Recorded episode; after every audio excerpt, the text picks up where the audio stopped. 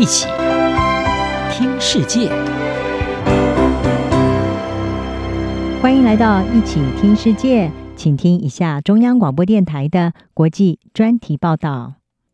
您现在收听的是北韩俄国关系加温，中国外交博弈中陷入两难。北韩与俄罗斯自去年开始不断深化双边关系，特别是加强双方的军事合作。北韩被认为正在提供武器弹药给俄罗斯，用于乌克兰战争中，以换取俄罗斯的先进技术，使得原本看似是以欧洲为主的乌克兰战火，正开始牵动着东北亚的局势。北韩领导人金正恩去年九月罕见出访俄罗斯，与俄国总统普亭会面。尽管这两个在国际体系中遭到孤立的国家否认进行军火交易，但随着乌克兰战场已经发现北韩的飞弹，西方国家高度怀疑北韩透过供应武器、交换俄罗斯的卫星、核武等敏感技术。中国与俄罗斯、北韩都维持友好关系。中国国家主席习近平去年与普京会面时，重申要深化彼此无上限的伙伴关系。作为北韩主要援助提供者和最大贸易伙伴，中国多年来也对平壤维持着相当大的影响力。但有分析人士指出，中国可能担心北韩与俄罗斯深化军事合作会破坏区域稳定，特别是北韩领导人金正恩日益好战的态度，加剧了这种忧心。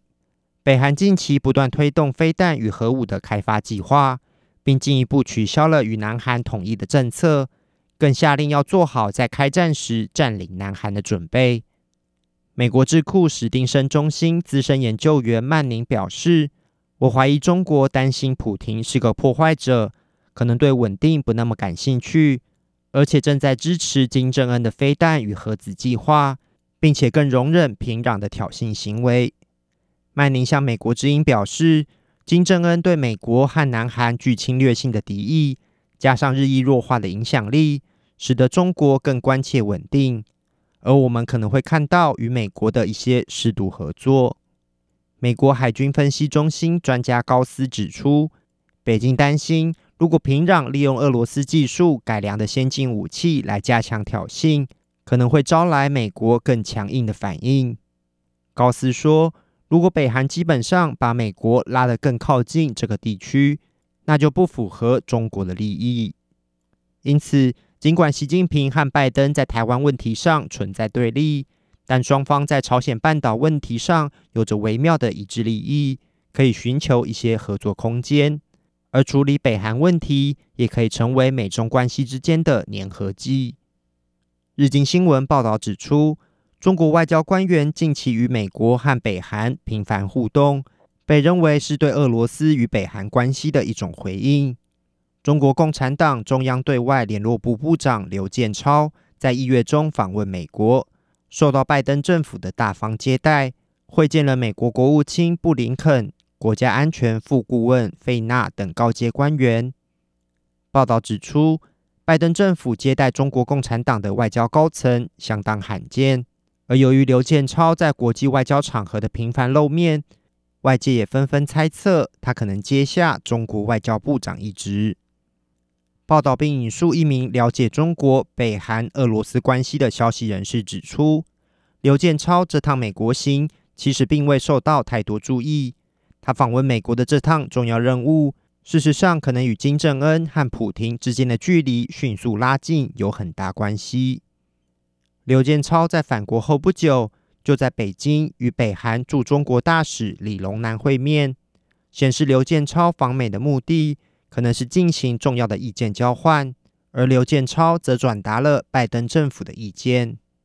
在一月下旬，中国外交部副部长孙卫东和马朝旭也分别与北韩和俄罗斯外长会面。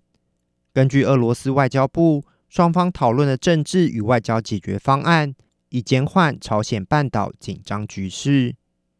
乔治城大学美中全球议题对话倡议资深研究员韦德宁表示：“如果中国在北韩议题上使用杠杆平衡，那是为了自己的目的，而不是为了美国。”韦德宁认为，北京希望的是避免另一个大国利用北韩，并在东北亚给中国制造问题。中国人更喜欢维持现状。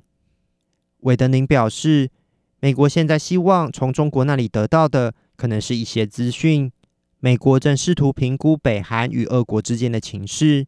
而中国代表访问平壤，可能是想了解北韩与俄国的关系代表什么意义。